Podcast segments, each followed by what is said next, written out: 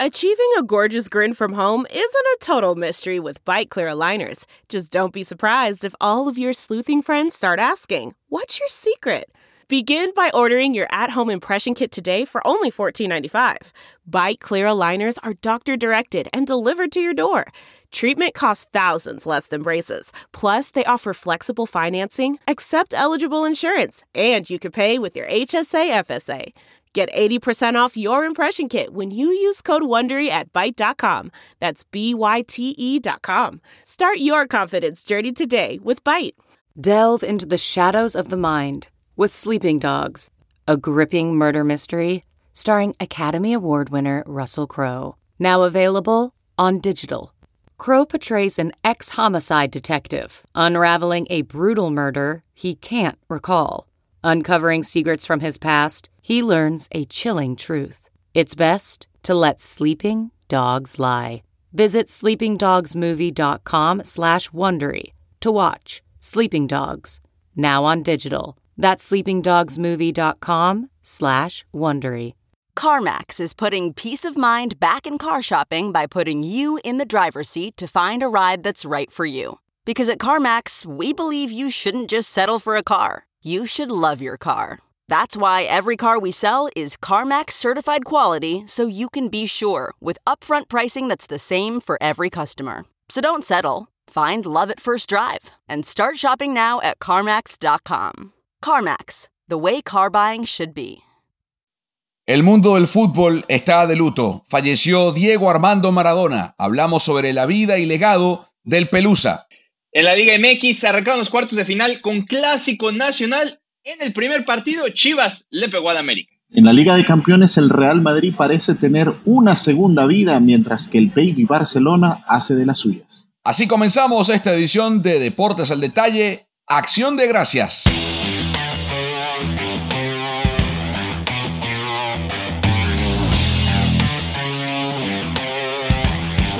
Hola, ¿qué tal? Feliz día de Acción de Gracias. Jueves 26 de noviembre del año 2020.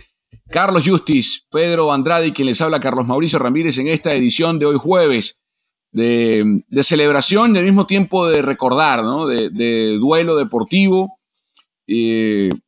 Vamos a comenzar hablando evidentemente sobre el tema del momento. Este miércoles 25 de noviembre falleció en Buenos Aires en la ciudad donde nació, no exactamente en el mismo sitio, porque Diego Armando Maradona nació en Lanús, él falleció en, Tigre, en, esa parte de la ciudad, pero básicamente en Buenos Aires, de un paro cardiorrespiratorio a los 30 años de edad, unos días, 25 días después de haber cumplido 60 años de edad, perdón, 60 años de edad, Diego Armando Maradona, eh, falleció el ídolo más grande en la historia del deporte argentino y uno de los grandes en el fútbol mundial, en el deporte mundial.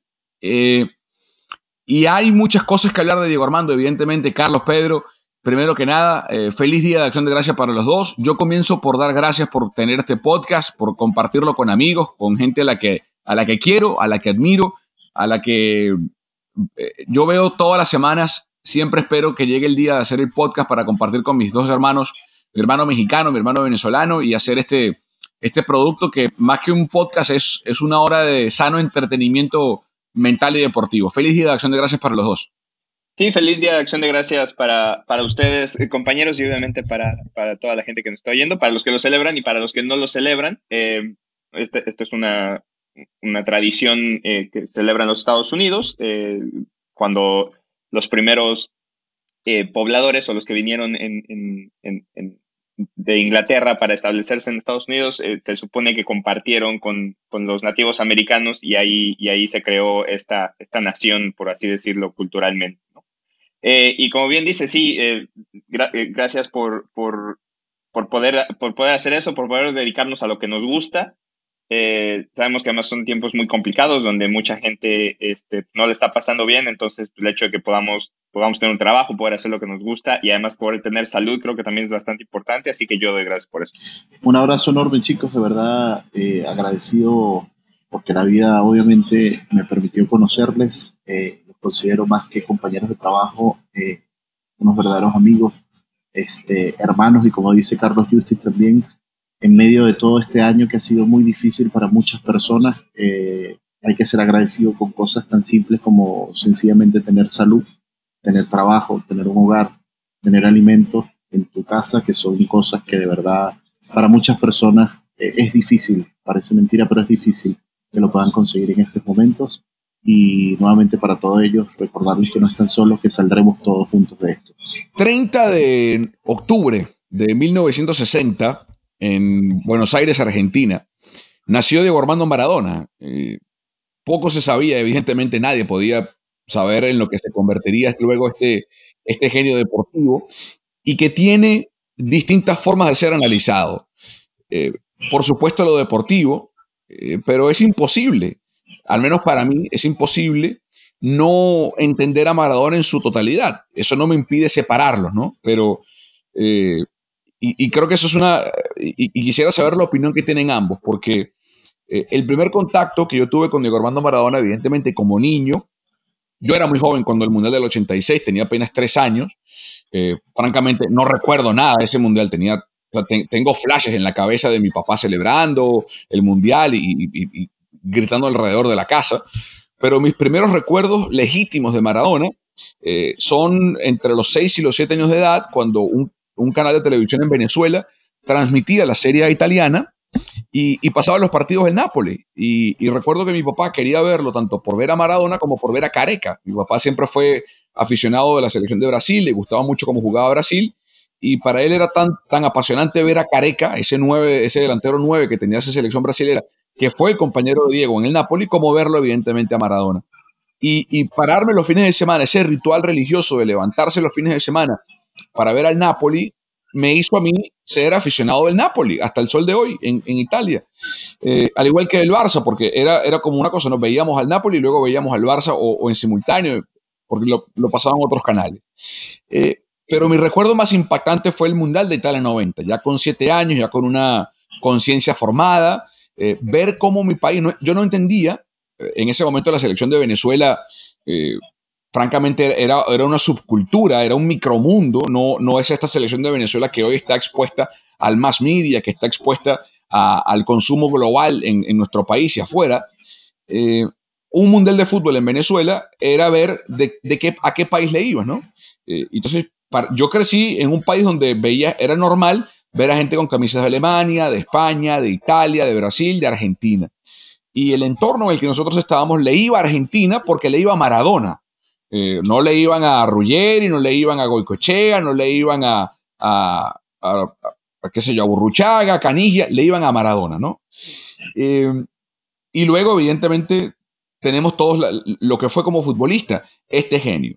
Pero después el tiempo avanzó, y, vimos otra faceta del Pelusa que a mí como venezolano, a mucha gente lo alienó o lo acercó a Maradona de acuerdo a su postura política. Porque Diego Armando, en su etapa ya adulta, eh, se inmiscuyó en la, eh, en la vida política venezolana y por ende en la cotidianidad de mi país al declarar su, pasión y su amor inclusive por el expresidente Hugo Chávez y por el actual eh, mandatario venezolano, Nicolás Maduro. Entonces, eso hizo que muchos venezolanos que idolatraban a Maradona como futbolista, o lo amaran más o lo odiaran, porque creó una fractura en la psiquis del venezolano por este genio que antes lo, los, los, amalgamaba a todos, ¿no?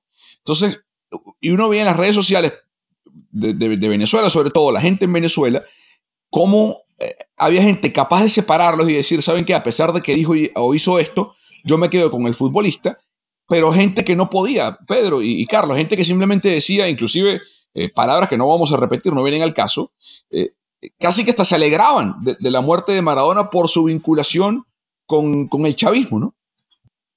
Sí, para mí, y una parte, antes de, pasarlo con Pedro, que también supongo que vive, vive eso un poquito, un poquito más, más de cerca o lo, siente diferente, también agregar el hecho de que eh, Diego como, como persona eh, también, también tuvo algunos episodios de, de, violencia doméstica, obviamente tenía las adicciones, eh, que para mí la, la única parte de, de, eso, porque creo que ahí, ahí hay que hacer un balance, pero de, de, los problemas de los demonios que, nos, que no pudo controlar o, de, los demonios que, tuvo, que, tuvo, con los que tuvo que batallar, el de las adicciones en particular, eh, veo mucha gente que, que, creo que dice que las adicciones de, Diego eran, eran por gusto y yo, y yo creo que como sociedad tenemos que empezar a entender que eso, que eso es una enfermedad y que es algo que todos tenemos que ayudar a las personas que los tienen a poder salir de ellas. Eh, muchas muchas de estas veces el, el problema químico que sucede en el cerebro, que te, te vuelve dependiente de estas sustancias,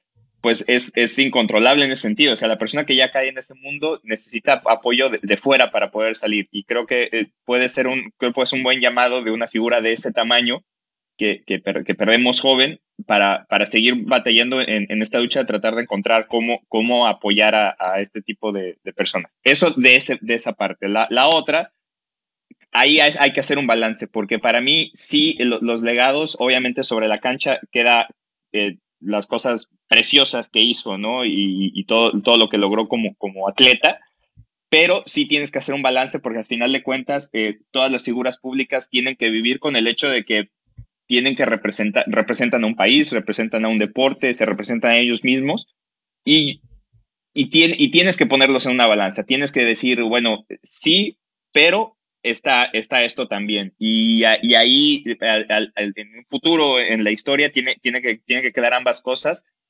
Y también entender que eh, eso pasa por una época donde no vivimos como vivimos ahora. Yo, yo, ayer, yo ayer lo platicaba con, con, un grupo, con grupo de compañeros que si Maradona hubiera vivido en esta época hubiera sido e, esto no le hubiera pasado porque el problema de Maradona es que tenía muchísima prensa amiga no tenía casi críticas cuando hacía algunos errores y muchas de las cosas que pasaban extra cancha seguramente nadie se enteraba.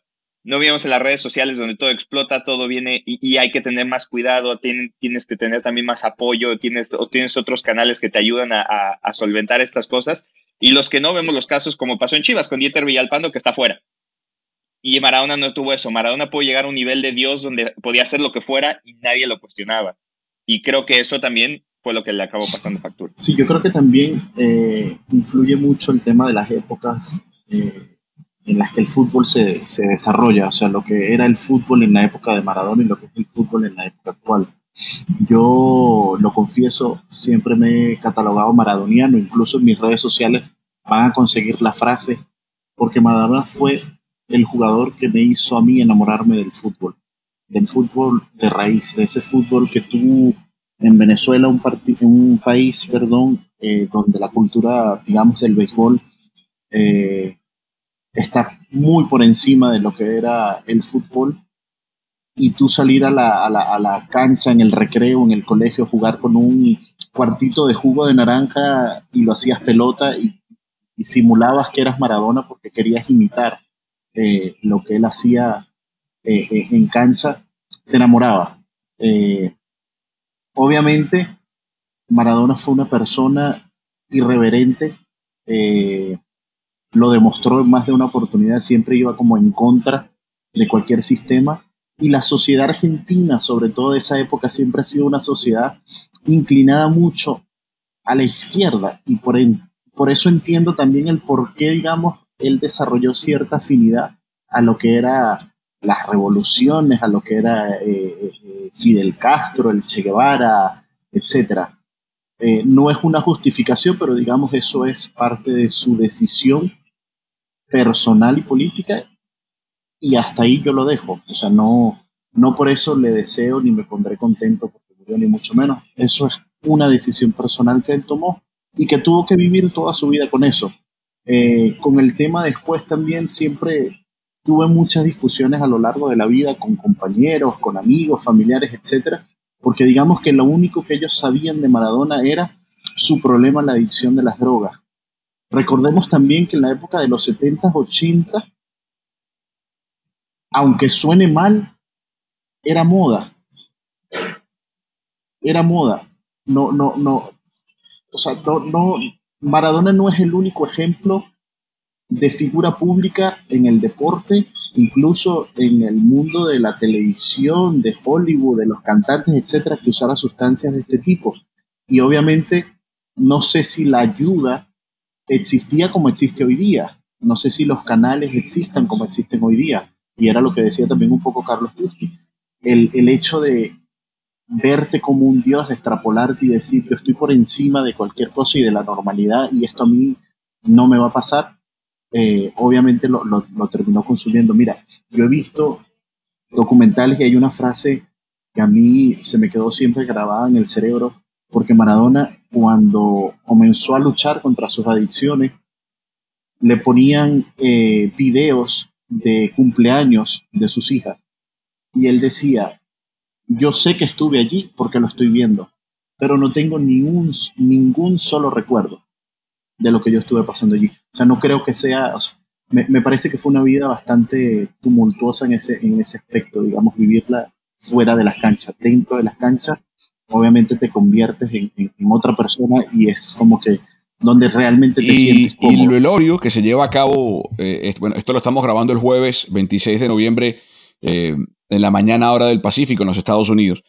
Eh, a esta hora ya está a punto, de hecho ya terminó el, el, velorio público que se hizo de Diego Armando Maradona en la Casa Rosada, que es la casa de gobierno, es el equivalente a la Casa Blanca aquí en los Estados Unidos. En Argentina se llama la Casa Rosada, eh, es la casa presidencial, el Palacio de Gobierno en, en, en Argentina, y tuvo que, suspenderse, tuvo que terminarse antes de tiempo. El, gobierno dictaminó que se iba a mantener, el, féretro estaba colocado en una zona donde se habilitó un pasillo para que la gente, la, las millones de personas que fueron, pudieran ver a, a, Maradona. Y a medida que se acercaba, fue tanta la gente que eran eh, aproximadamente entre 3 y 4 kilómetros de fila para verlo, para despedirlo a Diego. Eh, a medida que se acercaba la hora de cerrar el Palacio de, de, la Casa Rosada y la gente se daba cuenta que no iba a poder entrar a despedirse del féretro de Maradona, pues comenzaron los disturbios, comenzó la gente a tratar de saltar las bardas, a saltar la, las trancas policiales, y, de cierta forma eh, termina siendo casi una metáfora ¿no? de lo que fue la vida de Maradona, la pasión desbordada que termina en caos. E, e, ese, ese, velorio, en cierta forma, eh, comenzó todo muy pacífico, comenzó todo muy tranquilo. Cuando abrieron las puertas de la Casa Rosada, la gente pasó sin ningún inconveniente, lanzando camisetas o remeras, como lo llaman en Argentina lanzando flores, dando balones, eh, llorando algunos, otros simplemente cantando a Diego. Y, lo que comenzó como una historia bonita, pues terminó en disturbio, terminó en caos, terminó en eh, antes de tiempo, como la vida de Diego. Me, pareció llamativo esa, esa, metáfora de cómo su velorio eh, público se asemejó tanto a su vida, ¿no? Eh, el futbolista es genial, el futbolista fue genial salir de un club chico como Atlético, como Argentinos Juniors, estar en, en, Boca, ganar el Mundial Juvenil, no poder ir a... Y la vida de Maradona tuvo una, una, fractura cuando se quedó fuera de la Copa del Mundo del 78, que se iba a jugar en Argentina. Ya Maradona era una figura eh, con 18 años de edad, ya una figura conocida en el entorno del fútbol argentino y no pudo jugar la Copa del Mundo. No, no, no fue tomado en cuenta para ese Mundial del 78 eh, y le tocó esperar a Diego para jugar, para debutar en un mundial, para jugar con Argentina. Eh, y finalmente, pues se consagró, como todos sabemos, en la Copa del Mundo del 86. Eh, a los que no lo vieron jugar, hay cientos de videos en, redes sociales, en YouTube, de Maradona con, con, Argentinos Juniors, de Maradona con Boca, de Maradona con el Barça, de la terrible fractura de tobillo, de, por supuesto Maradona en el Napoli, de la Copa del Mundo del 86, del 90, en el Sevilla de verdad que, eh, y lo que decía Pedro es cierto, Carlos, ¿no? Que, que, hubiese, hubiese sido Maradona hoy? Y yo creo que la respuesta, digamos, para buscar un paralelismo, más allá de que son o fueron caminos distintos, yo creo que lo, está, lo vemos y es Messi. O sea, Messi tiene tanto o tal vez hasta más talento que Maradona, no, nunca lo vamos a saber porque nunca jugaron al mismo tiempo, eh, pero ¿quién, quién sabe si Maradona a temprana edad eh, en Argentinos Juniors hubiese sido visto por algún club de Europa, por el Madrid o por el Barça o por el, el Chelsea o el Manchester City, reclutado a su academia, lo saca del barrio como sacaron a Messi de aquel barrio rosarino, de, aquel, de, aquella, uh, de, aquella, aquella zona doméstica rosarina, lo llevan a Europa y lo forman desde niño. Eh, y tal vez la respuesta, Pedro, es ¿qué hubiese sido Maradona hoy? Y tal, a lo mejor la respuesta es Messi, ¿no?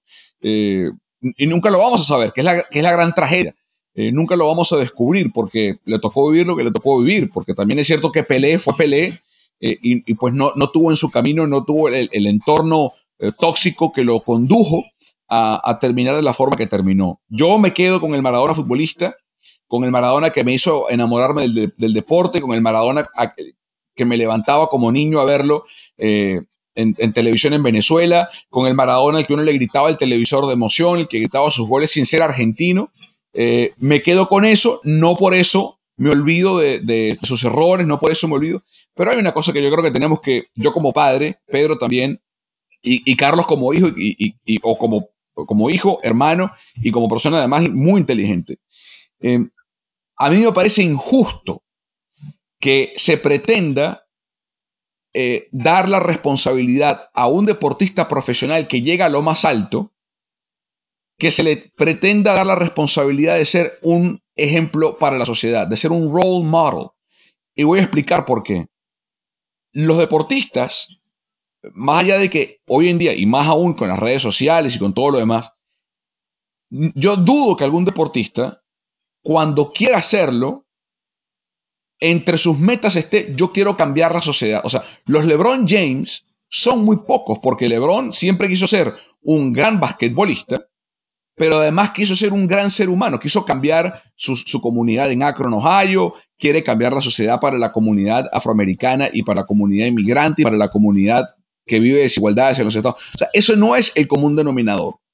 Eh, Maradona, como probablemente Ronaldo, como probablemente Pelé, como probablemente otros, no quiso, y lo dijo muchas veces, yo no quiero ser un ejemplo a seguir, que su plataforma luego le, etiquete esa, serie de, responsabilidades, vale, y, que tengan que entenderlo, perfecto, pero que, que pretendamos que alguien sea famoso por una habilidad natural para un deporte que luego es trabajada a través de la de, de tesón y la dedicación, pretendamos que nuestros hijos vean en esas personas ejemplos para su vida, a mí me parece equivocado.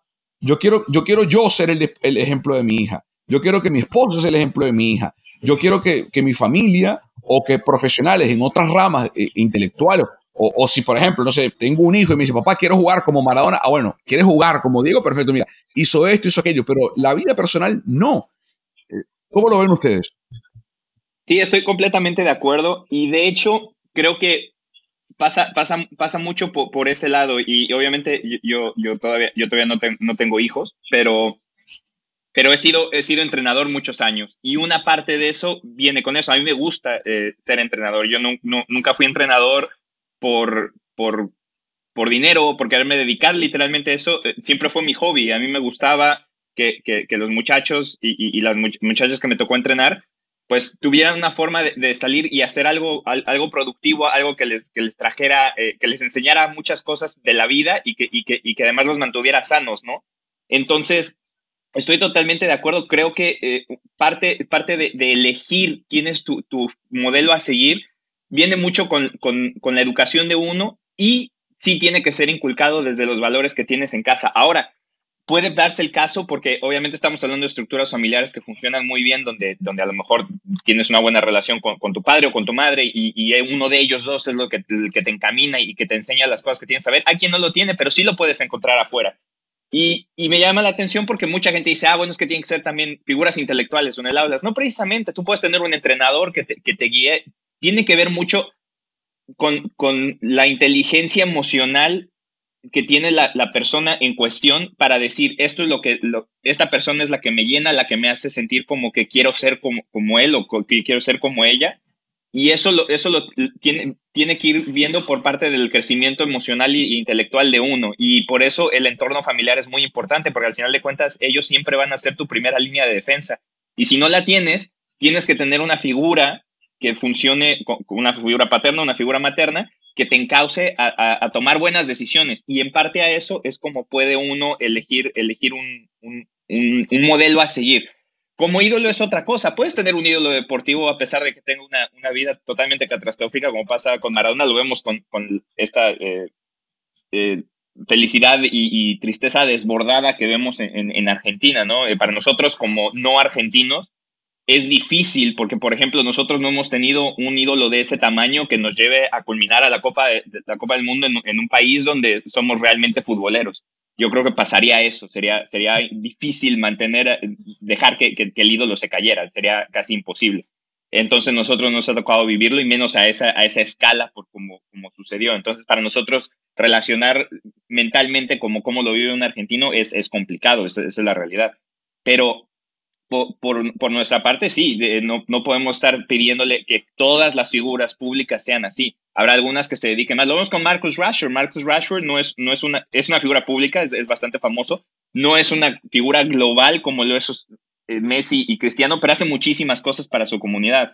Entonces, sí, en ese sentido estoy totalmente de acuerdo. Creo que va de persona a persona y de saber qué, qué, es lo que, qué es lo que uno quiere y, y, y tomar buenas decisiones, pero eso tiene que ser desde que uno nace y cómo, cómo está educado. Sí, yo creo que el, error principal también es que se asuma que el hecho de que una persona sea figura pública es automáticamente un modelo a seguir.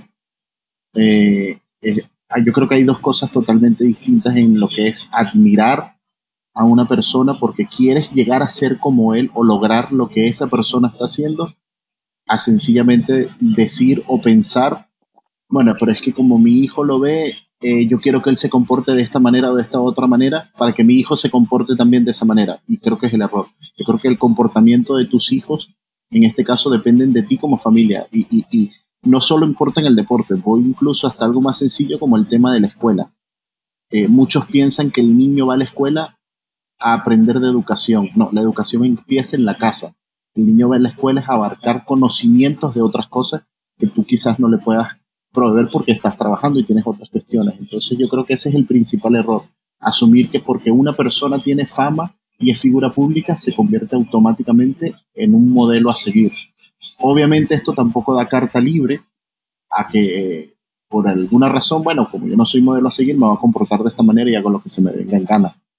Creo que también es un cambio, digamos, en la época actual, donde obviamente vemos que todo influye y obviamente vemos que todas las figuras tratan de comportarse de la mejor manera posible porque saben que también hay un impacto que antes no había con algo tan sencillo como es las redes sociales. Ya, ya no eres tan, ya, ya no estás tan apartado del mundo eh, eh, y todo lo que haces se va a saber. Entonces creo que, creo que influye mucho, creo que va a influir mucho el tema también de, de la época en la que Maradona surgió y en la época en la que muchos de nosotros eh, vivimos actualmente y quizás vemos las cosas desde otro punto de vista. Y, saben que yo lamento, ya para cerrar el tema de Maradona y, dar nuestras últimas conclusiones para pasar al tema Chivas América. Eh, en medio, yo ayer, y haciendo un ejercicio de nostalgia, ¿no? Porque hay, les confieso que hay dos facetas que yo voy a extrañar mucho de Maradona. Una, evidentemente, la de futbolista, que eso sabíamos que no iba a regresar más desde hace años que se retiró. Eh, y, siempre tendremos, afortunadamente, tendremos los videos para recordarlo, ¿no? Para verlo. Pero ¿saben qué faceta de Maradona yo extraño y, que sí me duele porque creo que la pudo haber explotado mucho más? Creo que la pudo haber, eh, porque nos mostró de que era capaz eh, y, por la figura que era, por su carisma eh, y por su nombre, por lo que representaba a nivel mundial, de que hubiese sido capaz de hacerlo mucho más si, su entorno y él mismo se lo hubiesen permitido era el, el Maradona comunicador. Ayer pasé, les confieso, horas. Luego de terminar mi jornada laboral, eh, no, no, me, no, me, pude quitar de encima la adrenalina de un día que, que, para mí empezó muy temprano y terminó muy tarde. Y me puse a ver episodios en YouTube de, del programa de televisión que tuvo hace 15 años en, en televisión argentina, llamada La Noche del 10. Y, y, si no lo han visto, por favor véanlo.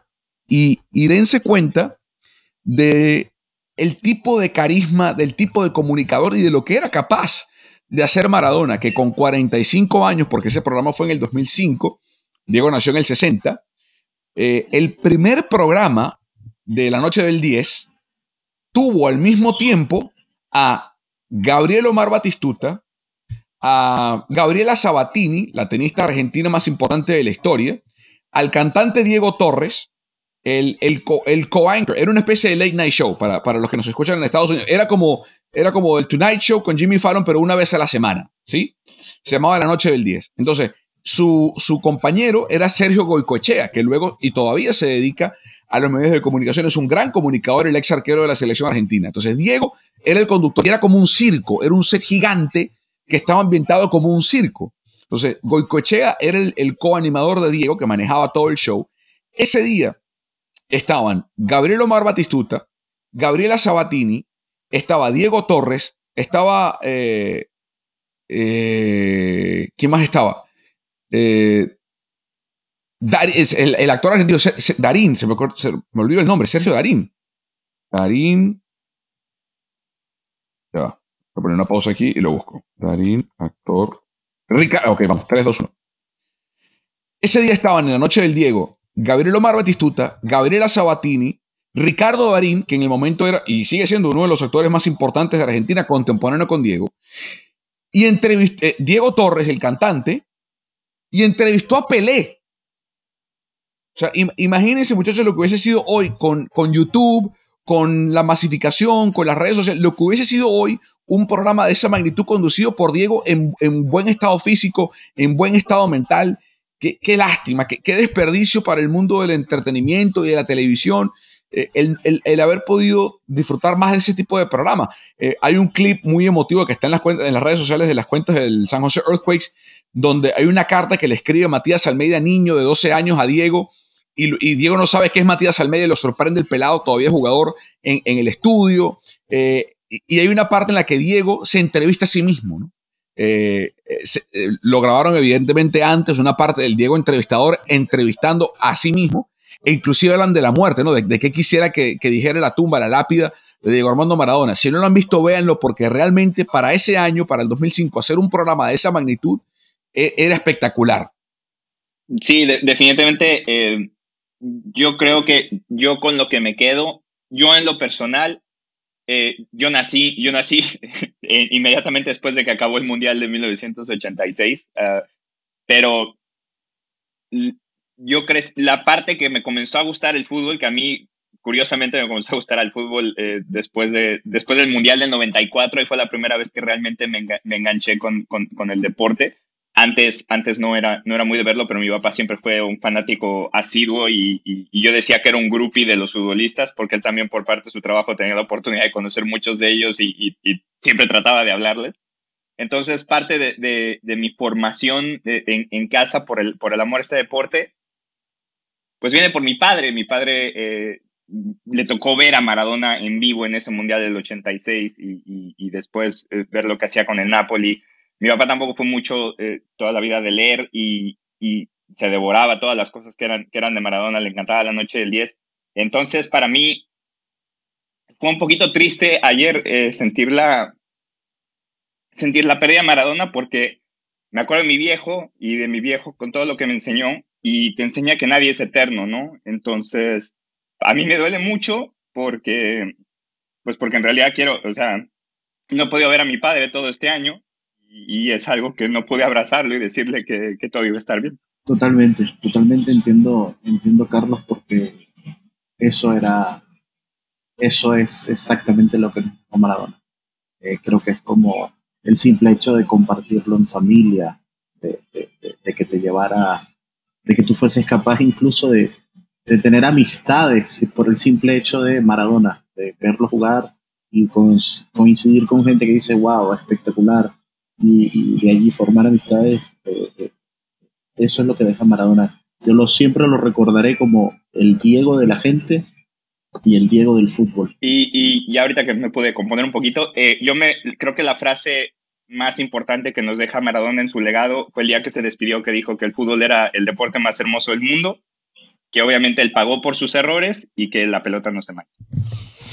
Bueno, eh, que descanse en paz, Diego Armando Maradona, ¿eh? y, cada, y cada quien tiene la libertad de recordarlo como mejor quiere. Nosotros simplemente ponemos nuestra, nuestra versión y, nuestros recuerdos de Maradona. ¿eh? Así que bueno, cerramos el episodio emotivo para todos de Diego Armando Maradona y saltamos a la Liga MX. Arrancó la liguilla y hablaremos de lo que nos dejó el Chivas América.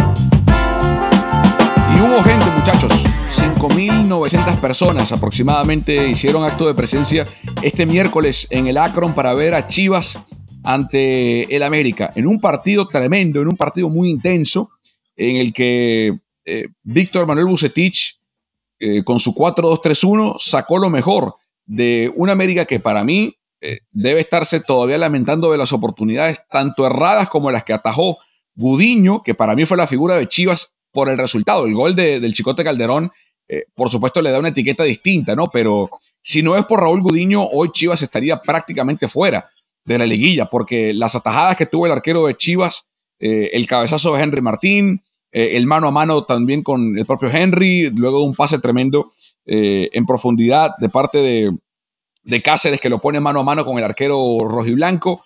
Eh, fue un partido extraordinario, muy, yo creo que más, más abierto de lo que presumíamos. El resultado sí fue cerrado y eso se presagiaba que iba a ser de esa manera, pero yo quedé muy contento primero con que vimos a gente en el estadio, que por fin pudimos ver gente en el Akron. Ojalá que todos estén bien, que no haya habido contagios, que, el protocolo haya sido eh, el mejor, que haya sido óptimo pero fue un partido para mí muy bien disputado, donde el América se tiene que lamentar de las oportunidades desperdiciadas y donde Chivas sacó el mejor resultado posible de diferencia de uno. Si hubiésemos ganado, obviamente, 2-3-0, pues mejor. Porque ahora recuerden que en el Azteca el sábado, con un gol que marque el rebaño, obligaría a tres del equipo de Miguel Herrera. ¿Cómo viste el partido, Carlos? Tú que lo comentaste para, eh, y aparte felicitarte, un gran trabajo para, eh, en tu relato, tu trabajo como analista para NBC Sports en inglés un extraordinario labor, partner. Eh, ¿qué, te gustó y qué no te gustó del partido? ¿Cómo lo viviste? Mira, primero yo creo, y, gracias por, por, las flores, por, estar en, NBC Sports. Eh, lo primero fue, yo en lo personal no estaba muy contento con, con el hecho de que, hubiera gente en el estadio. Creo que en, México en particular la situación es complicada para, para tener gente de regreso en los estadios porque te da una falsa idea de seguridad a pesar de que el protocolo esté bien hecho, porque en, en esa parte, pues Chivas hizo el protocolo como debía de ser, la gente creo que lo siguió más o menos bien porque veías el estadio cómo estaba organizado y la gente respetó dónde tenía que sentarse. Eh, eh, eso, eso me parece importante en términos de poder seguir las, las, las indicaciones, pero la realidad es que no todo el mundo lo hace. Entonces, es complicado porque manda una señal extraña en un país donde, donde, donde hemos sufrido tanto con, con, los protocolos desde, desde parte de, de, gobernación hasta cómo lo, lo maneja la gente. Eh, en ese sentido, obviamente es, es preferible tener, tener gente en un estadio, el fútbol no es lo mismo sin gente, pero yo, yo en lo personal hubiera preferido que no, que no pasara. Ya dentro de la cancha, ver un partido tan abierto en una primera eh, mitad, por así decirlo, de un partido de 180 minutos en el fútbol mexicano, porque normalmente, digo, el resultado al final termina siendo corto, pero hubo muchas aproximaciones que no es normal. Normalmente son partidos muy cerrados donde los equipos se encierran a tratar de buscar el, resultado en la, en la, siguiente, en la siguiente este, parte de la eliminatoria, ¿no? Y ayer, eh, Miguel Herrera sale con un, con un planteamiento pensando en lo que había hecho Chivas contra Necaxa, porque Necaxa, yo creo que Chivas tristemente para Alexis Vega y José Juan Macías, se ven mejor sin ellos. No porque no sean buenos jugadores, pero hay algo de cómo hace clic la velocidad del equipo con Angulo, con Antuna, con, el Cone Brizuela a la hora de tratar de explotar las bandas, que funciona mejor con un 9 clavado, como, es Aldívar, o como Luis Oribe Peralta, bastante bien cuando entró en los últimos 30 minutos, que le da opciones a los jugadores de salir. Eh, Macías es un jugador que le gusta tener la pelota, le gusta ser más protagonista, entonces no le da tanto juego a sus compañeros y a veces se encima con ellos. Y lo mismo pasa con Vega. A veces Vega ocupa espacios donde, donde no permite que, sus compañeros exploten, ¿no? Entonces, eh, Chivas ha tenido mucha más llegada. Y, me llamó mucha atención que Miguel Herrera trata de ir más ofensivo de lo que hizo en, en la jornada 11, porque cuando se enfrentaron eh, la vez pasada, el 11 de Miguel era muy parecido, pero los organizó para tratar de poblar el medio campo y evitar que Fernando Beltrán, Jesús Molina y, el conejito de Brizuela tuvieran tanto la pelota y pudieran abrir las bandas. Con eso también explotando a Escobosa por un lado y teniendo a Jorge Sánchez que los atacara. Empezó América muy bien, el primer tiempo creo que no dominó el partido en cuestión de posesión, pero lo dominó en cuestión de llegadas, porque si una cosa tuvo América durante todo el torneo fue que a pesar de crear muy pocas jugadas de gol, porque era un equipo que le costaba crear, las tres que creaba las hacía claras y así fue. Giovanni tuvo una que la tiró por encima del marco, después viene la que dijiste de Henry Martin de cabeza, luego viene la otra de Henry en el, uno contra uno, en un error de Jesús Molina en la salida que deja mal parados a los centrales. Y, al final de cuentas, yo siempre digo, el, portero también cuenta, ¿no? Entonces, parte del, buen accionar del 11 de Chivas fue el hecho de que Gudiño saliera eh, con, las pilas bien puestas, sobre todo porque Chivas perdió algunos puntos por, por sus arqueros al principio del torneo. Entonces, por eso era tan importante que en esas jugadas determinantes aparezcan, ¿no? Después viene el segundo tiempo y Bucetich hace algo muy inteligente. Jorge Sánchez, cuando subía tanto, había que explotarle esa banda porque había espacio detrás de él. Entonces, mandó Antuna de ese lado al principio y comenzó a llegar. Y Chivas se volvió mucho más en la segunda parte. Tuvo para matar el partido también como seis o siete tiros y no, no le pegaba gol. Ponce lo mandó por arriba, no llegaba la última jugada, la terminaban por fuera. Hace una rotación para poner a Chicote y darle a Antuna que tuviera el uno contra uno contra Luis Fuentes y al Chicote del otro lado y viene el gol. Entonces creo que en ese sentido Bucetich le gana la partida táctica a Miguel porque además Miguel no supo cómo, cómo reaccionar. A la hora que reacciona, los jugadores que entraron son muy buenos, pero eran casi todos de ataque y amontonó demasiada gente arriba y ya incluso América no tuvo ninguna llegada. Tuvo una en un tiro libre muy lejano que iba a ser fuera de lugar igual, pero, pero fue la más cercana, eh, creo que fue de Fede Viñas y, ahí se acabó. Y entonces em, me gustó mucho eso, me gustó que fuera un partido abierto, que hubiera tantas llegadas y bueno, si hubieran sido los dos un poquito más finos, hubiéramos tenido muchos más goles, pero, pero en términos generales creo que Bucetich sí le ganó este, esta primera parte a, Miguel. Qué, qué, bueno que termina justo con eso, porque casualmente iba a iniciar mi comentario por allí. Yo creo que el claro ganador fue Bucetich. El Rey Midas supo leer muy bien el partido y yo creo que, yo creo que quizás el Piojo esperaba verse o esperaba jugar con aquel Chivas que se encontró a mitad del torneo. Y obviamente este Chivas ha cambiado y ha cambiado muchísimo, empezando por la portería este, y obviamente empezando también por el ajuste eh, táctico que se ha hecho con, con Antuna, en los últimos eh, fragmentos del partido, incluso en partidos anteriores, ya comienza a jugar un poco más por la derecha, que es donde se siente más cómodo, y se nota, se nota sobre todo en, en el campo, la movilidad. Me gustó muchísimo el partido, de verdad que me pareció un partido de ida y vuelta. Eh, Chivas jugó muy bien la ofensiva, obviamente estaba como que generando un poco más de fútbol, pero se le trababa, como tú decías, la última jugada o les costaba dar el... Yo creo que no había nadie que se atreviese a patear el balón, a, terminar la jugada. Sí, también. Sí, o sea, terminar la jugada sin importar a dónde fuese el balón. Tienes que terminarla. Y eh, también se notó, obviamente, lo que es el América. Un América que te muerde, te muerde, te muerde, te quita el balón y con solamente generar una ya es suficiente peligro. Este, creo que se van a lamentar muchísimo de, no haber conseguido por lo menos un tanto en, este encuentro.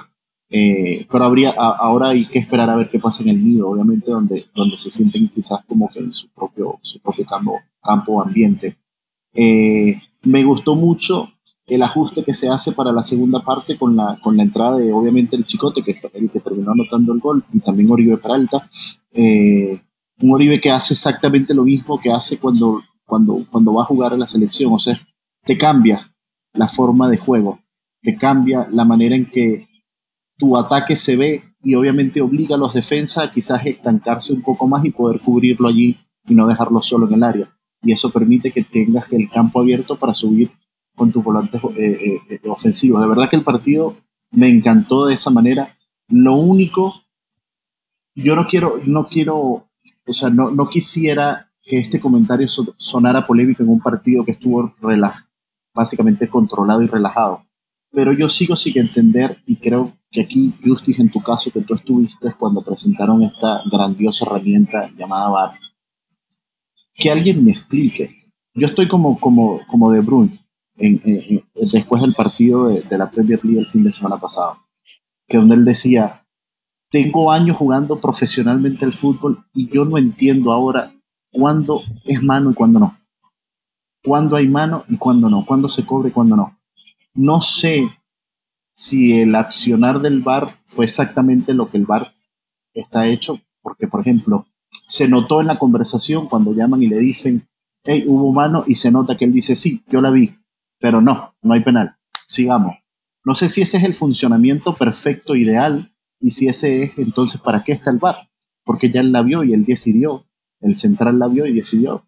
No hay nada, seguimos. O por el contrario, si el VAR te está diciendo, ojo, ve a verla, porque la mano a lo mejor sí fue clara, está fuera de juego, no le pegó en el muslo primero, le pegó directo en el codo, etc. Y después tienes también el tema de la tarjeta roja, posible tarjeta roja a Santiago Cáceres, eh, que tampoco, digamos, se revisó o se, o se vio. Entonces no quisiera empañar el buen juego y además también, digamos, entre paréntesis, salvo dos jugadas puntuales, eh, el buen arbitraje, pero me sigue quedando como un sinsabor del tema de, para qué sirve. Eh, no, solamente para qué, no solamente para qué sirve, sino qué es mano. O sea, a ver, para mí fue mano. y para mí fue mano y mano clara. Y mano clara.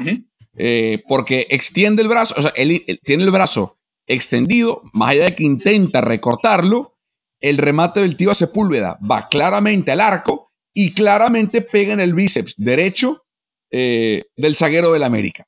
Entonces, si y, yo sé que hubo un cambio en la reglamentación, que esta semana pasada se reunieron en, la IFAB y todo lo demás para cambiar. Entonces, eh, estamos cambiando todos los días, que si, que si es mano, que no es mano, que estamos todos locos ya.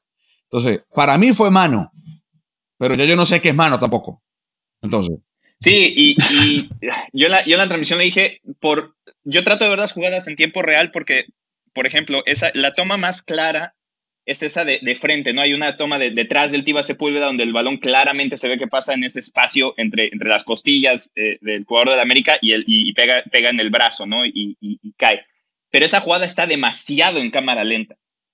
¿Qué pasa con eso? Que a la hora de venir con el brazo estirado, o en teoría con el brazo estirado, ese movimiento que hace para quitarlo y tratar de quitar, salir de, salir de, la, trayectoria del mismo, pues lo, hace ver como, como que tiene el brazo estirado. Ahora, es un problema de criterio muy grande que creo que, que ahí sí tendría que haber, un, no sé, una junta desde el IFAB y, venir hacia abajo de, de, este tipo de situaciones por la velocidad del partido, porque, por ejemplo, vemos una jugada parecida justo antes con Chivas, donde cruzan un balón de derecha a izquierda y viene a cerrarlo Jesús Sánchez. Y cuando Jesús Sánchez ve que le van a pegar una volea, junta las manos en el pecho, el balón, Escobosa es el que hace la, la volea. Jesús Sánchez ve que le va a pegar el balón, junta las dos manos y le acaba pegando en el brazo. Ahora, la posición en la que viene corriendo Sánchez le permite que a la hora de juntar el brazo sea un movimiento mucho más corto y le, y le acabe pegando de ese lado. Yo en lo personal, yo no, yo no la hubiera marcado, sí es muy claro. Ah, pero, por, pero que le peguen el brazo. pero ¿por qué no lo ves? O sea, y es interesante. ¿Por qué no lo hubiera marcado? Yo no lo hubiera marcado porque la distancia que tiene Escobosa a la hora que va a hacer el recorte, porque si Escobosa da tres pasos más, o sea, si hubiera tenido metro y medio más y deja la mano en la misma posición, entonces es definitivamente mano, porque no hizo el, el esfuerzo por quitarse. Escobosa está de espaldas, da la vuelta, da un paso y cuando viene el tiro trata de recoger la mano. Entonces, la distancia y la velocidad de reacción, por eso digo que es importante verlas en tiempo real. La velocidad de reacción de tener el balón que te está cayendo de espaldas y voltear y ver que tienes a un, a un contrario enfrente y tratar de quitar la mano no es el tiempo suficiente como para hacer todo ese recorrido, por como, por como estaba volteado. Porque te digo, tiene que ver mucho en la, en la posición en la que estás para que sea un, para que sea un movimiento natural o, o innatural del cuerpo. Y eso es lo que hace muy complicada esta regla. Sí creo que podría haber una delineación para que fuera más sencillo marcarle, decir, ah, bueno, si está despegada, pase lo que pase, es culpa tuya y, va, y, es mano. Creo que en ese sentido, si la regla así fuera, pues bueno, entonces digo, sabes que la regla dice esto y ni modo, ¿no? Pero te digo, por cómo está la regla en este momento, que, dice que si es solamente si tratas de hacer el cuerpo grande, en este caso es al revés. Pues Cobosa voltea, tiene altiva Sepúlveda que ya le está pegando al balón y cuando trata de recoger el brazo acaba, acaba pegándole. Entonces yo no lo hubiera marcado con ese criterio pero es una mano clarísima, en eso todos estamos en, en, en, resumidas, cuentas, Pedro, nadie sabe qué es mano. O sea, ninguno, ninguno de nosotros sabe lo que es mano. es, que, es que no es que no es que no sepamos. Es que, yo entiendo el comentario. Como sigue siendo de criterio, no es que no sepamos, es que lo vamos a ver diferente y eso, y eso es un problema, no estoy, estoy completamente de acuerdo. Claro, claro, claro, a eso me refiero. O sea, cuando, cuando digo que no sabemos, es que lo que para mí es mano, para Carlos no lo es, para Pedro sí, para el árbitro no, para el VAR no, para Chivas sí, para Miguel Herrera no, para, ¿no? E, ese es el tema, no, no hay claridad a eso, eso. Cuando digo que nadie sabe qué es mano, es que me refiero, o sea, me refiero a que el criterio es tan distinto y tan, eh, tan amplio que realmente nadie sabe qué es la mano, o sea. Sí, no, yo entiendo, yo entiendo el, el, el punto que, que, dice usted, porque además el defensa hace, hace, lo que tenía que hacer, obviamente le está recogiendo el brazo, o sea, le pega el balón cuando le está haciendo el movimiento para recogerlo, no, no lo contrario, no está agrandando su, digamos, su cuerpo para bloquear el balón. en, esa, en esa jugada. Es más, si estira el brazo, yo creo que si hubiera entrado y estira el brazo, el balón le pasa en medio y sigue hacia la portería. Sí, totalmente. Y, y, digo, en esa jugada, sin bar, estoy, estoy completamente de acuerdo. No lo pito, no es penal. Una jugada casual. Él está haciendo lo que tiene que hacer. Está recogiendo el brazo. Sí, le pegó. Si no tuviésemos bar, el problema es que pero, tenemos pero fíjate, lo, fíjate, lo que, fíjate lo interesante de lo que acaban de decir. Y por qué el criterio eh, no, no aplica. O sea, para, mí es tan complicado. Fíjense que los dos, o los tres, estamos de acuerdo en que uno, él está recogiendo el brazo. Pero fíjense lo otro que dicen. Dos, si él estira el brazo, el balón pasa. Por ende, el recoger el brazo no implica que no sea mano. O sea, al final, eh, y, es como evaluaste la intención, porque ¿quién, ha de decir que el zaguero del América, al recoger el brazo, no dice, ¿sabes qué? La voy a recoger porque si la dejo que pase es gol. ¿Me explico? ¿Me explico? O sea, si, si, el defensor estira el brazo hacia arriba, pasa. Ah, pero como la recogió, no pasó el balón. O sea, al final, la mano del zaguero evita que el remate pase y por ende evita una ocasión de gol.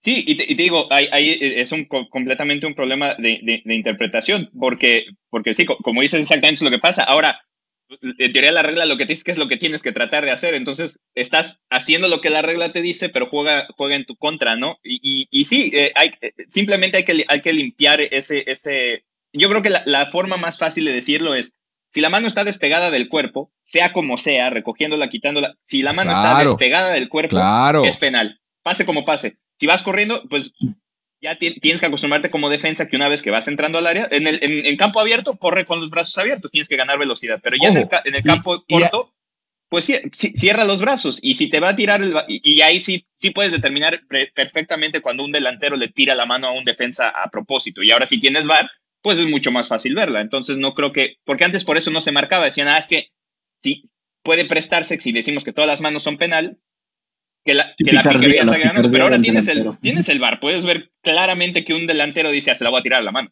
Ahora, se puede, ahora sí se puede ver eso. Entonces, yo creo que podría, podríamos rectificar, es decir, si tienes la mano despegada del cuerpo dentro del área, el balón te pega, es mano, y ya.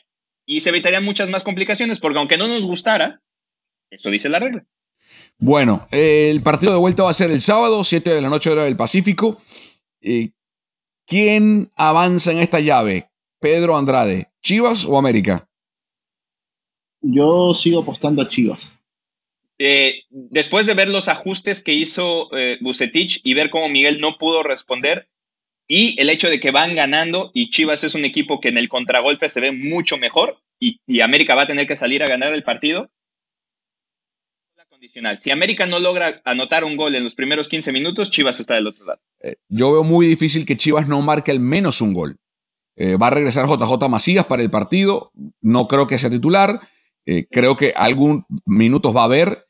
Insisto, creo que esta versión de Chivas es capaz de por lo menos marcarle un gol al América en el Azteca. Y eso implicaría tres goles del conjunto de, Miguel, que es muy capaz también de marcarlos, ¿no? Pero creo que ese, ese 1-0, sobre todo ese 0 en la ida, le va a permitir a Chivas eh, clasificar la semifinal del torneo. Em, hacemos una, vamos a hacer una cosa. Eh, porque hay muchos temas eh, sobre, la mesa. Eh, tenemos que hablar de la Champions, nos quedan unos 10 minutos. les propongo un tema que, se me acaba de ocurrir por una nota que acabo de ver en, el Twitter de Telemundo Deportes, que tiene que ver con esta insistencia, porque ayer también pasó algo, ayer miércoles, hoy lo estamos grabando jueves, ayer miércoles renunció a, Rayados, de mutuo acuerdo se va, se va el Tony Mohamed. Antonio Mohamed, el turco, vuelve a salir de la dirección técnica de Rayados. La última vez que lo hizo fue porque se iba a España con el Celta de Vigo. No le fue nada bien a Tony en el, en balompié español y luego de un paso por Argentina aterrizó de nuevo al norte de México y fue muy bien con Monterrey. Y la nota de Telemundo Deportes dice que el principal candidato para Monterrey reemplazar a Mohamed es Matías Almeida, que cerró su temporada 2020 con los Quakes dejando un signo de interrogación o, dejando, casi que se puso el traje del acertijo, ¿no? Signos de interrogación por todas partes. Eh, eh, él en, la televisión argentina dijo que tiene dos años más de contrato. Eh, básicamente le tiró la pelota a la directiva de los Quakes diciendo que, pues, que hay que invertir más, que hay que hacer un poco más de inversión, que el equipo está en la parte baja de la tabla en cuanto a, dinero gastado. ¿Sería capaz Almeida de romper su contrato con, con los Quakes para irse a Monterrey? Yo creo que si es capaz, eh, va a sentarse con la directiva, va a tener que hablar cuál es el proyecto, pero yo veo muy difícil que Matías quiera llegar a, Monterrey porque, y, lo siento por, por, los fanáticos de Monterrey o Tigres que nos puedan llegar a oír, pero es que el ambiente que cubre a los equipos localmente es demasiado tóxico y después de haber estado tanto tiempo con Almeida, no va con su personalidad, va a comenzar a cerrar puertas, va a tener un montón de problemas y no creo que es algo con lo que quiera lidiar en el día a día eh, con los programas de televisión, porque Matías se fija en esas cosas. Entonces, por, por calidad de vida y por tranquilidad, no creo, pero si el proyecto no lo convence, sí, sí lo puede hacer. Yo creo que el mes clave para los aficionados de Monterrey va a ser diciembre, porque dentro de los dos años de contrato que todavía tiene Almeida, hay una cláusula de salida y es precisamente en este próximo mes de diciembre. Eso dependerá mucho también, yo creo que de ambos proyectos tanto de lo que le puedan presentar en Monterrey como lo que le puedan presentar en San José. Pero yo me voy a quedar con esta frase y se las voy a leer rapidito. No sé si esto le cerró la puerta de una vez a, Rayados. Es una entrevista que dio eh, eh, Matías Almeida para ESPN Argentina y dijo, estoy en un equipo al que acepté venir porque era un desafío grande para mí como entrenador al entrenar un equipo con poco presupuesto para ver hasta dónde llegaba, y aquí viene lo más importante, ahora estamos para modificar eso, ya que se han conseguido cosas que en otro momento no sucedían. ¿Cómo lo interpreto yo? Que a lo mejor se está pensando en un proyecto distinto dentro de San José Elqui y que, que permitiría que Almeida se quedara. Yo creo que eh, las declaraciones de Almeida es un tipo muy inteligente, muy inteligente dentro y fuera de la cancha. Y la declaración que nos dio la prensa post partido, la que le dio a ESPN en Argentina, apunta a la continuidad en San José si las condiciones están dadas para que el proyecto crezca, porque hasta ahora Almeida ha cumplido con su palabra eh, o con lo que se esperaba de él, porque llegó hasta eh, instancias finales en el torneo MLS is Back en medio, primero que llegó la pandemia y la pandemia trastocó todo. Eh, y en medio de ese, y, creo que hay que hacer una evaluación de eso. Eh, este equipo no tiene el presupuesto o no ha tenido el presupuesto para competir en tiempos pasados, ni con Almeida ni, antes de Almeida. Pero lo cierto es que el mismo plantel, con un par de retoques, que apenas ganó cuatro partidos en el 2018, ganó el triple en el 2019 y lo metió en instancias decisivas, en semifinales, en el torneo MLS Back y lo metió de nuevo en playoff eh, en medio de una pandemia.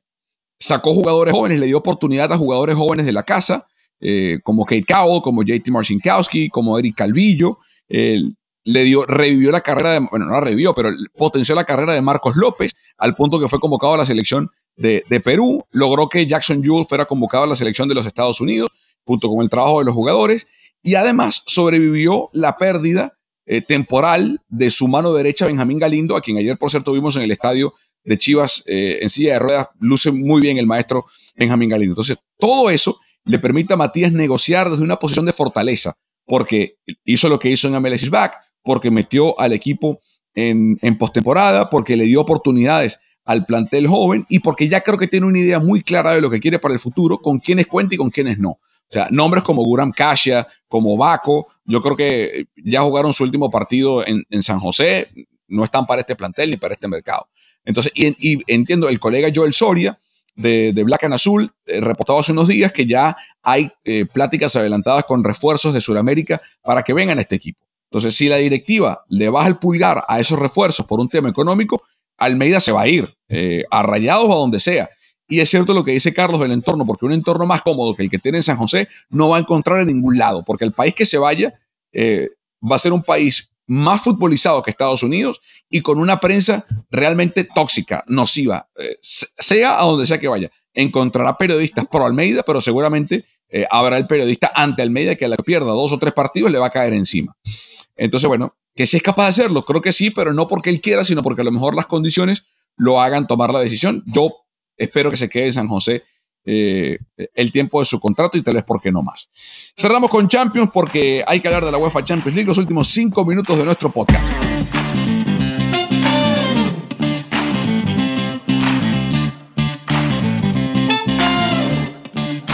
Carlos Justis, un aplauso para Carlos Justis que le tuvo la fe, le tuvo la fe al Real Madrid que hoy es segundo de grupo detrás del Borussia Mönchengladbach, el nauseabundo Inter de Milán de Antonio Conte es la vergüenza de la Champions, porque el Salzburgo tiene un solo punto, pero es el Salzburgo.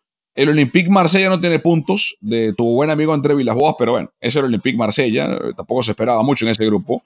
Eh, el Midtjylland es el Midtjylland, el Rennes es el Rennes, igual que el Krasnodar, o sea, de los equipos que están últimos en su grupo, el que tenía obligación de avanzar y la tiene todavía es el Inter de Milán y tiene dos puntos en cuatro partidos. Arturo Vidal se hace expulsar, qué desastre. El Madrid va a clasificar probablemente, salvo que el Shakhtar se vuelva loco y, gane los dos partidos. El Madrid va a clasificar. Un aplauso para Carlos Justis, que le tuvo siempre fe a Zidane in Company. ¿eh?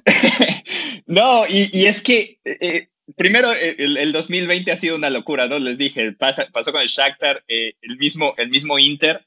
O sea, si, si lo ves en el, en el papel, tú ayer habías dicho que Zidane estaba loco. Zidane empieza con una, una alineación donde tiene, obviamente por necesidad, a Nacho de central, y luego empieza con Mariano Díaz y dices, ¿cómo va a competir este equipo con un Inter de Milán que tiene a Lautaro, que tiene a, a, Lukaku, que tiene... o sea, si lo piensas, dices, es imposible, Lukaku y Lautaro se van a comer a Vidal, a, Vidal, a, Nacho y a, y Barán. O sea, esto es, es, la lógica. Pero es que la lógica no existe. Y, y la única ventaja que les digo que, que, que, yo sí creo, por, por todo el tiempo que me ha tocado verlo, es que el Madrid es un equipo que sabe sufrir y si sabe sufrir es en Champions. Es un lugar, es, su, torneo, no por nada la ha ganado tantas veces, incluso más allá de que el, gran grueso del número haya sido en los 50.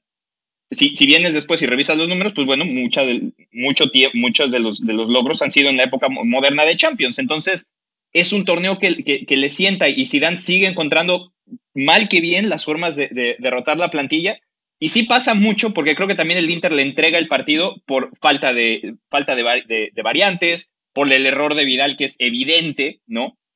Porque, porque es un error mental, no podemos hablar de que, ah, bueno, es que cortó un par de jugadas que eran importantes. No, es un error mental y le regalas el partido a, un, rival que, que, que, te da la vuelta. Y, y por eso pues perder un partido, aunque, aunque hubiera perdido el partido y empezara de medio tambaleante, pues también los jugadores van entrando en ritmo, van cambiando algunas cosas. Eh, en teoría sus entrenamientos se han normalizado, pues bueno, el Madrid ahí está. Sí, me pareció, bueno, eh, yo creo que el partido no solo lo gana el Madrid, yo creo que lo perdió completamente el Inter. El Inter fue totalmente inoperante, inoperante. Lukaku hasta se, yo creo que hasta trastabillaba con el balón que yo decía, este tendrá otro doble como pasó con, con Courtois cuando llegó al Real Madrid, no sé.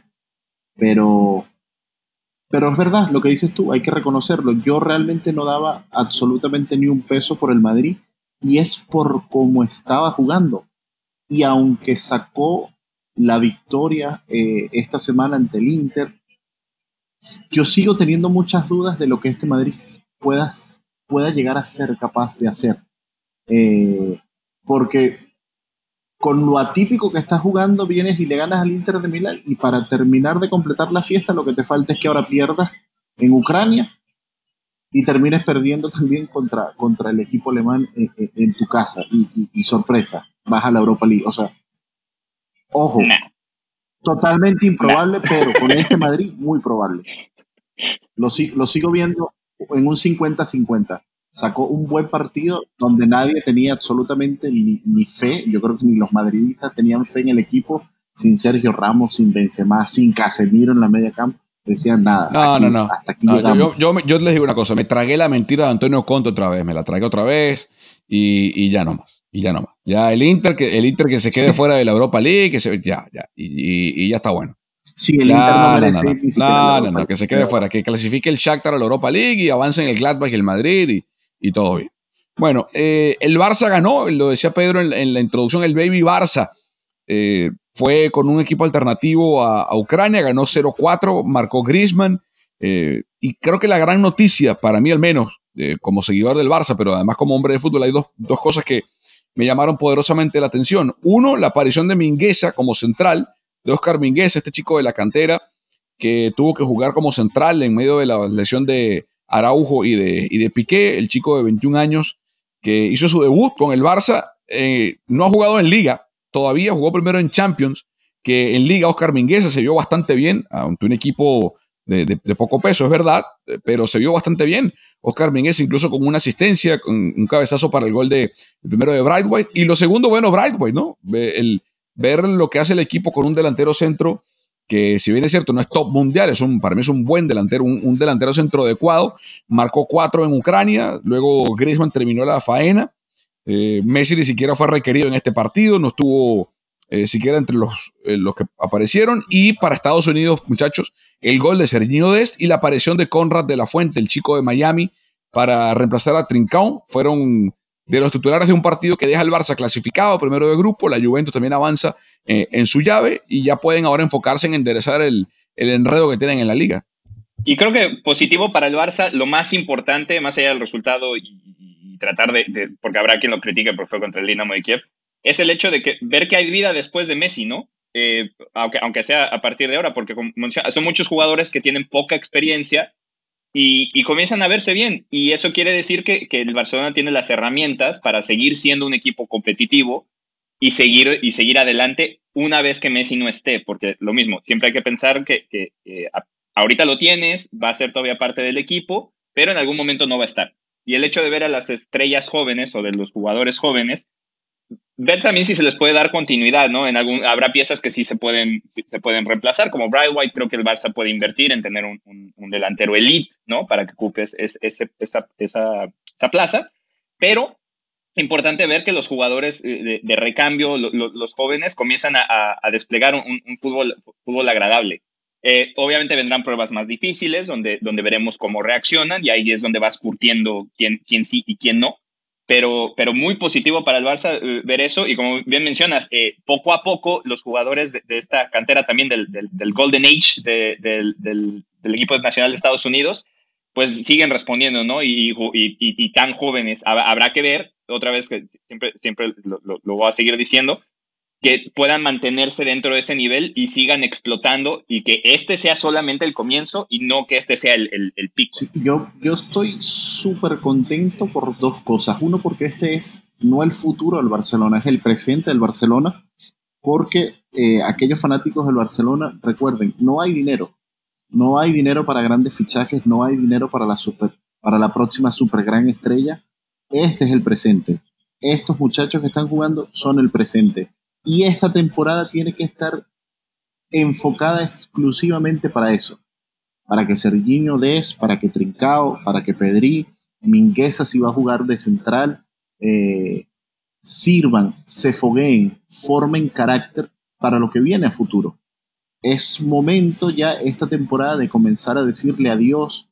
Muchas gracias por su servicio, gracias por todo lo bueno que han traído a Jordi Alba, a Piqué, aunque Titi ni juega, pero muchas gracias por lo que hiciste en el pasado. Y aunque cueste aceptarlo, incluso al propio Messi, es hora de empezar a decirle muchas gracias, porque el equipo ya no puede seguir dependiendo de lo que era antes. Es momento de comenzar a buscar la nueva fórmula del Barça ganador y yo creo que estos muchachos han demostrado carácter y personalidad suficiente para hacerlo. Yo quedé encantadísimo. Yo no veía un lateral derecho tan dinámico en ataque desde Dani Alves. Y a mí lo que está haciendo Serginho es, con su edad es sorprendente. Que le falta mucho, sí. Sobre todo en defensa, sí. Pero lo que está haciendo ese muchacho, por lo menos del medio campo en adelante, es increíble. Sí, yo creo que ha sido el mejor lateral derecho que ha tenido el Barça desde Dani Alves, en cuanto a esa capacidad de aparecer en el rival, de pisar el área, de tener remate, de, y, tiene apenas unos meses, ¿no? Pero lo que han hecho los demás, eh, Semedo fue bueno, Sergio Roberto no tanto, eh, pero, pero lo de Dest eh, es para aplaudir. Así que bueno, se va otra semana de Champions, ya con equipos clasificados como el Bayern Múnich, que pasó a su grupo, ojo con el Atlético de Madrid que se enreda, ese grupo B también del Madrid está interesante, el líder es el Borussia Mönchengladbach, el City ya está clasificado a la siguiente ronda, el Porto está prácticamente adentro de también. El Liverpool pelea con el Ajax y el Atalanta para meterse en uno de esos, uno de esos tres equipos se va a quedar fuera. Eh, el Chelsea y el Sevilla están clasificados a la siguiente ronda, fuera Krasnodar y el Ren, como era de esperar. El Dortmund y la Lazio van firmes a la siguiente instancia. El Zenit y el Brujas pelean por la Europa League. Barça y el Juventus ya están clasificados también a la siguiente ronda mientras que el United y el PSG van bien, el PSG pelea contra el Leipzig. Em, Que tengan un feliz día de acción de gracias. Eh, hermanos, ustedes, gracias de nuevo por estar con nosotros, eh, por compartir y las gracias a Charlie y a Pedro por, por su amistad y por este podcast, muchachos. Así es, y, yo los voy a dejar con una frase célebre que dijo el Chicote Calderón ayer, que cuando no se tengan confianza, ya saben que sí, sí. Sí, sí, sí. Bueno, muchachos, un abrazo enorme a la distancia, los quiero mucho y que sigan los éxitos.